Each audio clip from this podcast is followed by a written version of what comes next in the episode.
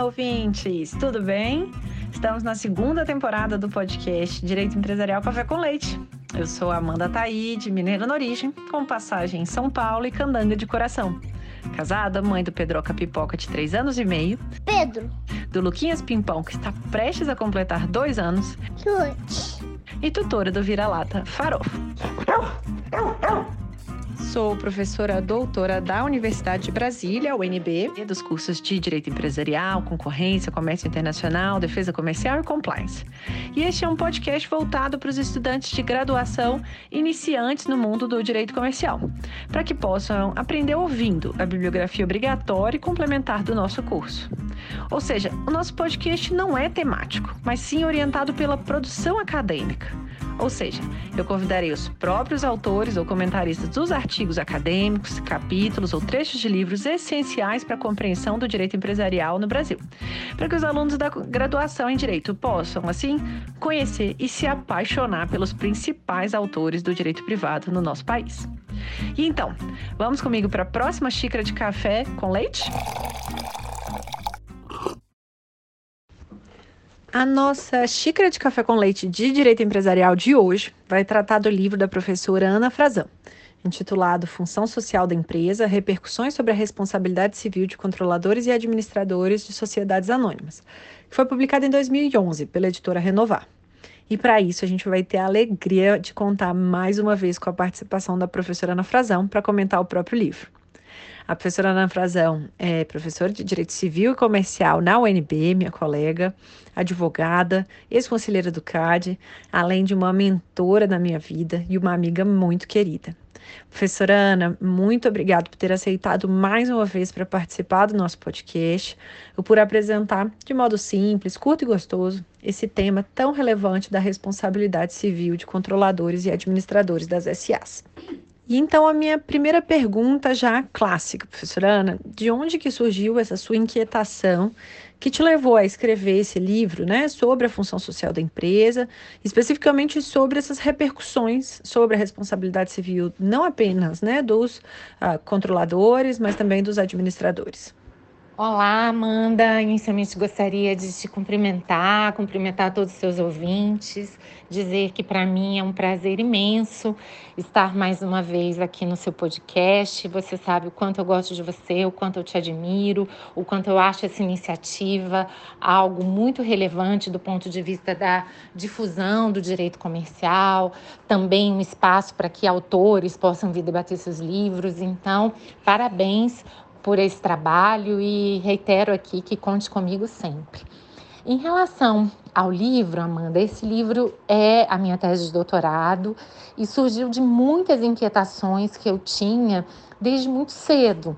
Inquietações que, a rigor, vão muito além do direito comercial, são inquietações filosóficas mesmo, inquietações que dizem respeito ao capitalismo, em que medida é possível imaginar uma atividade empresarial com propósito, em que medida é possível conciliar a busca do lucro, que, claro, é totalmente legítima, também com a proteção de stakeholders, de outros interesses sociais que eu considero relevantes.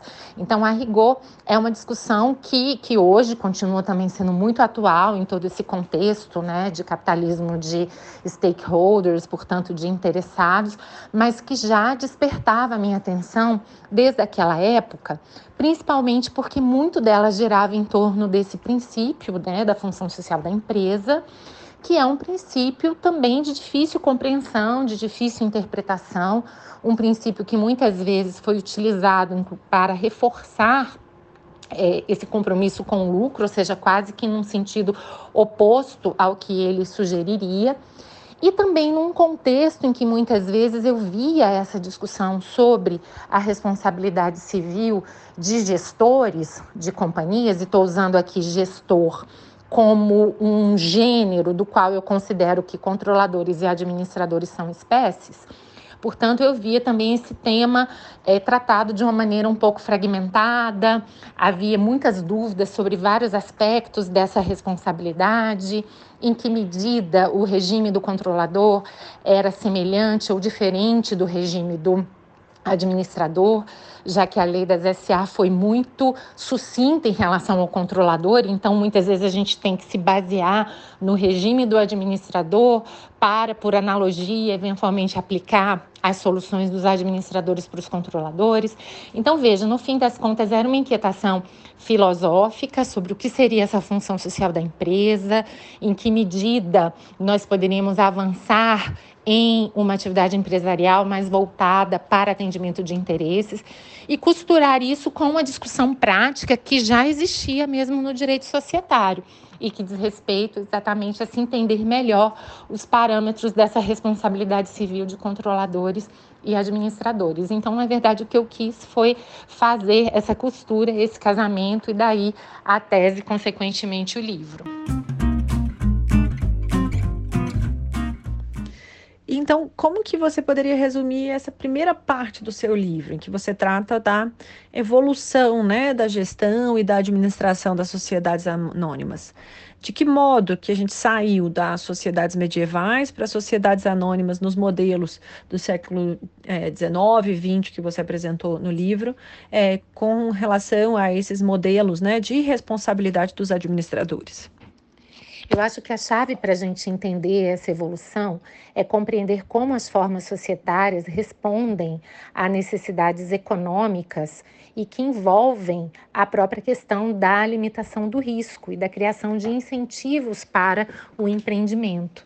Então, o surgimento da própria responsabilidade limitada, é, de forma excepcional ainda na Idade Média na Idade Moderna, depois as próprias companhias coloniais da Idade Moderna, que de certa forma são as antecedentes das sociedades anônimas de hoje, ou alguns até diriam das próprias sociedades de economia mista, elas mostram claramente como, diante de riscos cada vez maiores, foi necessário se pensar em um modelo societário em que houvesse essa limitação de responsabilidade dos sócios e também um centro de imputação, que no caso era a personalidade jurídica, que distinguisse a pessoa da sociedade da pessoa dos sócios, possibilitando então essa separação patrimonial perfeita.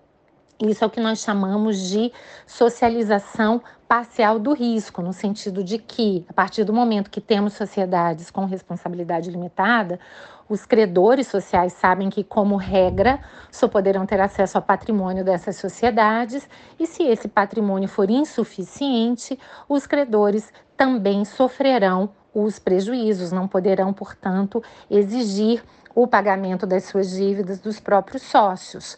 Essa socialização parcial do risco, que decorre da responsabilidade limitada, portanto, é uma das chaves para a gente entender esse mecanismo. Né? Sociedades anônimas foram, portanto, o primeiro modelo societário em que todos os sócios, no caso, todos os acionistas, tinham responsabilidade limitada pelo valor do investimento e, portanto, não poderiam ser demandados por dívidas das sociedades.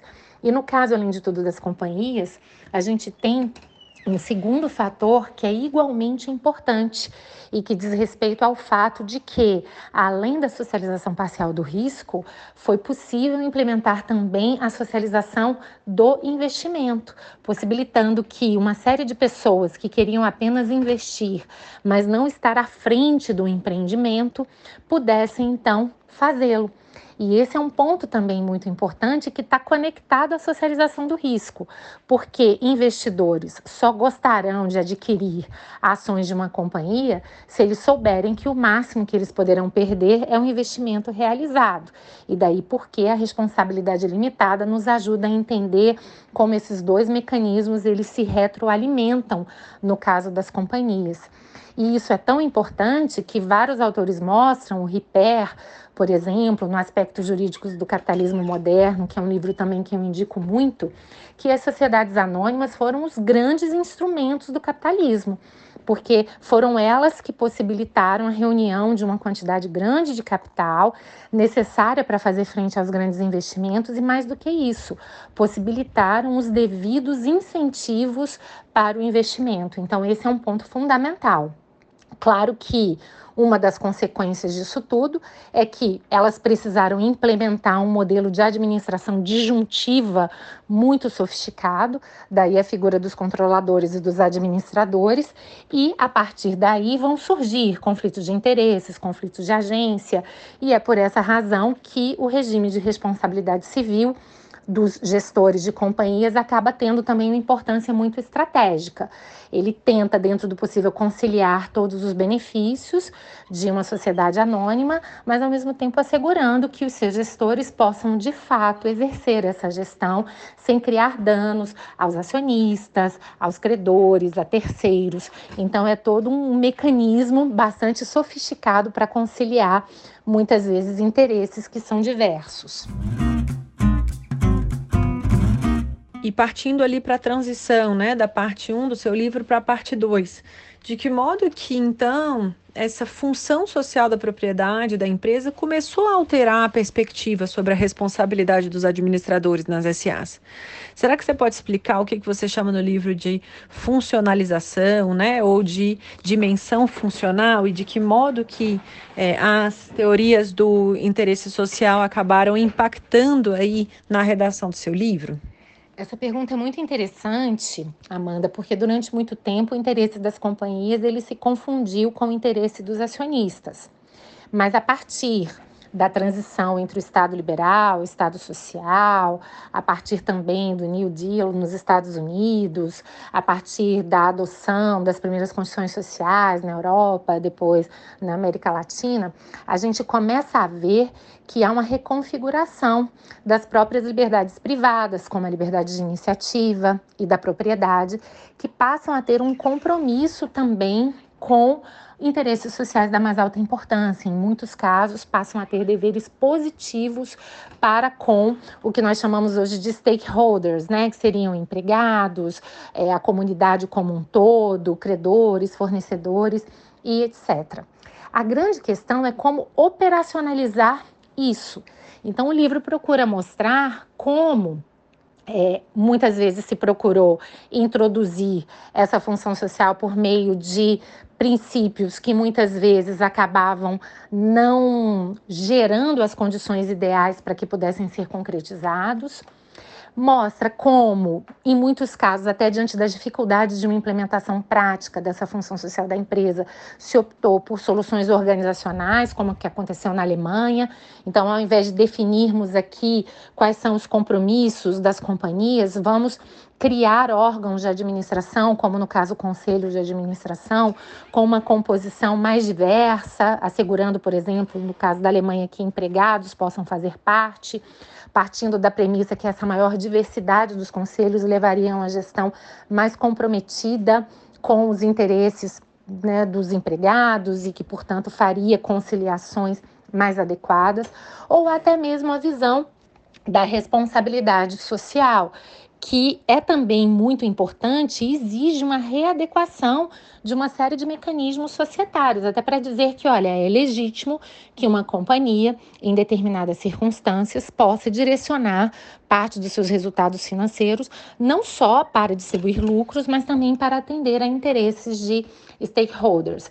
Então, o livro, na verdade, mostra como é, havia alternativas, como houve necessidade de se repensar essa relação entre a gestão e o atendimento de stakeholders, mas, ao mesmo tempo, como isso foi difícil de ser implementado na prática e como até hoje isso gera um debate muito grande, né? Como é que a gente vai compatibilizar o interesse dos acionistas, que, claro, jamais pode ser desconsiderado, até porque sem isso não há incentivo para investimento e para o um empreendedorismo.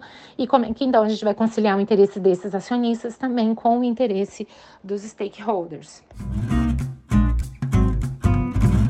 E quais então que são as repercussões que você identificou na parte 2 mesmo do seu livro é, sobre essa, os impactos né, da função social da empresa na responsabilidade civil dos administradores. E qual é a diferença que existe dessa responsabilidade dos administradores para aquela dos controladores?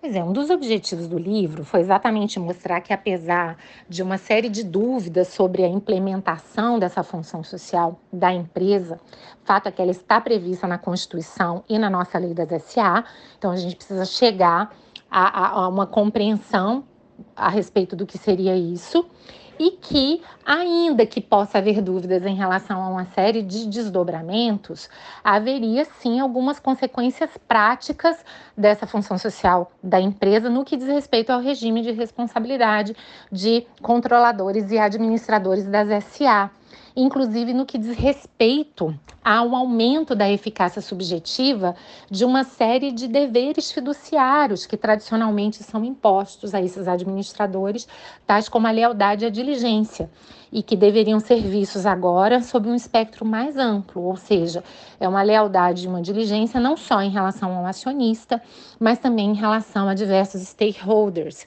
E amplia também um pouco aquela ideia que não deixa de ser um princípio liberal, minha liberdade vai até onde eu não cause dano. Então a ideia de que aqui a ideia de dano também precisa ser vista sob um espectro mais amplo e que possa envolver também violações a uma série de direitos e interesses desses stakeholders. E um dos objetivos do livro, e também uma das dificuldades do livro, eu já adianto, era exatamente mostrar porque esse regime ele seria um regime é, praticamente, se não idêntico, mas bastante semelhante entre controladores e administradores, exatamente porque ambos são considerados gestores da companhia. Então, é natural que eles tenham regimes aproximados.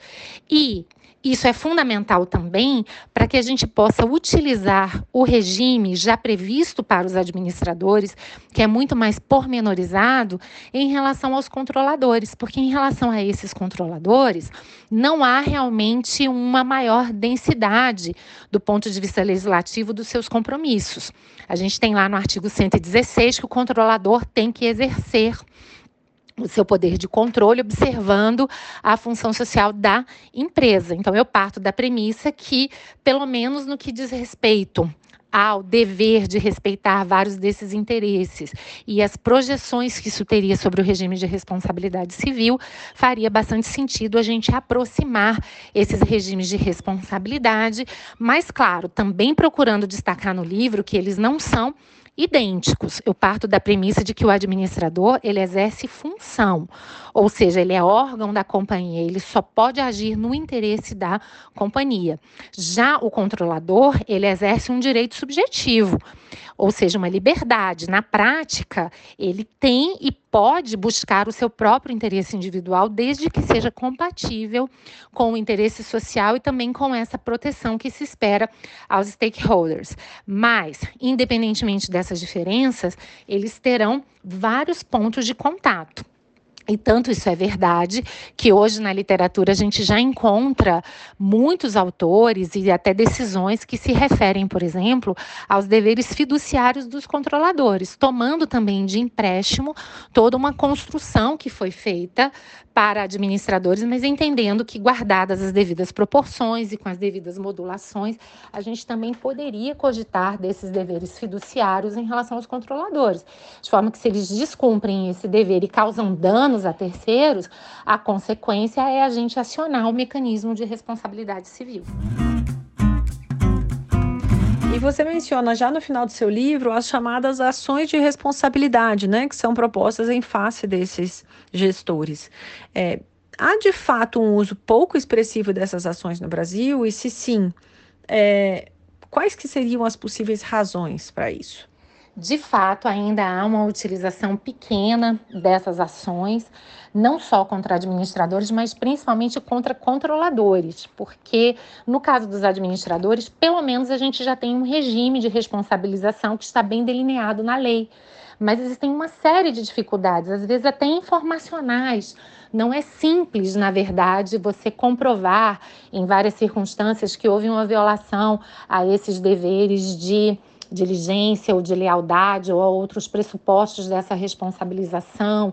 Em muitos casos, é, questões procedimentais acabam tendo, ao meu ver, uma importância é, exagerada por parte dos tribunais. Então, aquela ideia, ah, se o administrador teve suas contas aprovadas, primeiro a gente vai precisar anular a deliberação para só então é, é, a, a, a ver a, o ajuizamento dessas ações.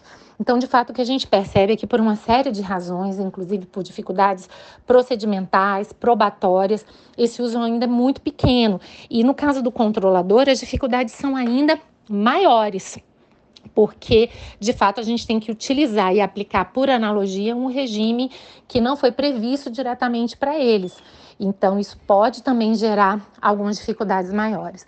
Verdade seja dita que, no que diz respeito às companhias abertas, pelo menos a gente tem ainda uma atuação da CVM que, por meio da responsabilidade administrativa, pode compensar as falhas da responsabilidade civil, mas a gente ainda percebe que há um déficit muito grande.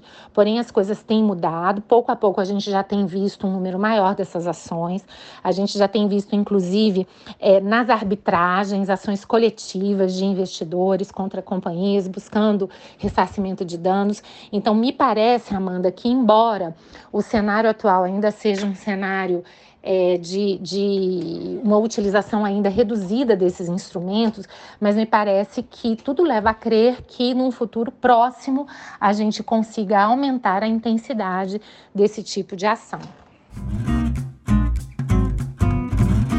Partindo para o final do nosso podcast, qual que seria então a sua recomendação para os alunos que tiverem interesse em trabalhar, em estudar com direito empresarial no Brasil? Uma recomendação diferente daquelas que você passou na nossa primeira temporada. Amanda, eu acho que a minha principal recomendação seria multi e transdisciplinaridade. A gente ainda percebe muito claramente no direito societário um, um modelo de aprendizado de atuação profissional que foca muito nos institutos específicos de comercial e societário e que perde aquela visão de conjunto do direito. E vários grandes comercialistas sempre disseram: olha, para ser um grande comercialista precisa ser um grande civilista, porque vários dos conceitos e institutos que estão previstos na lei vêm do direito civil. Então, não é que esse diálogo seja útil, ele é fundamental e imprescindível. Por outro lado, hoje, lidar com direito societário, comercial, sem ter noções básicas de contabilidade, economia, estatística, diversos outros aspectos. Né? Hoje a gente já está num, num, meio em que a, as atividades empresariais elas estão cada vez mais delegadas para sistemas de inteligência artificial. Então, a, a ideia, eu acho, é que isso serve, na verdade, para todas as áreas mas o direito empresarial especialmente, porque a gente lida aqui com uma parte do fenômeno social que é extremamente dinâmica, é inovadora, em muitos casos é disruptiva. Então, se a gente não tiver uma reflexão mais ampla, se a gente não tiver uma capacidade de lidar com o novo, a gente não vai conseguir evoluir. E obviamente que a multi e a transdisciplinaridade, elas são grandes instrumentos para isso, porque elas nos viabilizam diferentes é, frames, né, diferentes molduras. A gente pode, muitas vezes, diante do novo, é, por meio de uma moldura diferente, conseguir soluções jurídicas mais criativas e mais adequadas. Quem lida com direito empresarial, inclusive, sabe, e aqui a gente ainda precisa reforçar, o campo da autonomia privada é muito grande. Então, isso exige muito da criatividade dos profissionais. Muitas vezes as empresas dizem: olha, meu problema é esse, me diga qual é a melhor solução. Às vezes, a melhor solução não é usar o que já se tem, é simplesmente criar uma nova solução. Mas o advogado só pode criar uma nova solução se ele souber as soluções já existentes, se ele souber quais são os riscos de uma solução nova, se ele conseguir visualizar minimamente quais seriam as repercussões jurídicas positivas e negativas diante do novo. Então, eu acho que essa capacidade de lidar com o novo, da, de criatividade, ela é fundamental e a gente só consegue dar vazão a isso, ao meu ver, com multi e com transdisciplinaridade. E por fim, a pergunta final dessa segunda temporada, eu quero saber, professora Ana, quem que você gostaria de ouvir aqui? Qual professor, qual colega, advogado, é, servidor público, ou então qual livro, texto, capítulo que você gostaria que fosse comentado aqui no podcast nas próximas temporadas? Puxa, Amanda, essa é uma pergunta difícil, mas eu, eu votaria no, no professor Fábio Conder Comparato, diante de toda a importância que ele tem para o direito societário, diante de ter aquela obra clássica que é o poder de controle na sociedade anônima e, sobretudo, de ter essa visão multitransdisciplinar, que eu acho que é um grande diferencial da obra dele, né? Compreender o fenômeno jurídico numa perspectiva que envolva também uma discussão social, uma discussão econômica mais aprofundada. Professora Ana, muito obrigada pela sua presença na nossa segunda temporada. Você tem a marca é, registrada do nosso podcast aqui. Sem você, a gente não consegue concluir uma temporada. Muito obrigada pela sua presença. Nossa xícara de café com leite foi muito mais gostosa com você. Um beijo, até a próxima. Amanda, querido, o prazer foi todo meu. Você sabe do carinho e da admiração que eu tenho por você, então conte sempre comigo para tudo e ainda mais quando isso diz respeito a uma iniciativa como essa, que eu acredito que é tão importante. Eu sempre digo que um dos efeitos da pandemia sobre mim foi virar uma fã absoluta de podcasts e de ver o quanto muitas vezes a gente consegue aprender de forma divertida e utilizar um tempinho que às vezes a gente não poderia se dedicar à leitura, às vezes fazendo um exercício cozinhando, mas que às vezes ouvir um podcast não só é possível, como às vezes até extremamente prazeroso. Então, eu é que te parabenizo, te cumprimento pela iniciativa, agradeço demais pelo convite e reitero a grande alegria que foi estar aqui com você e com seus ouvintes.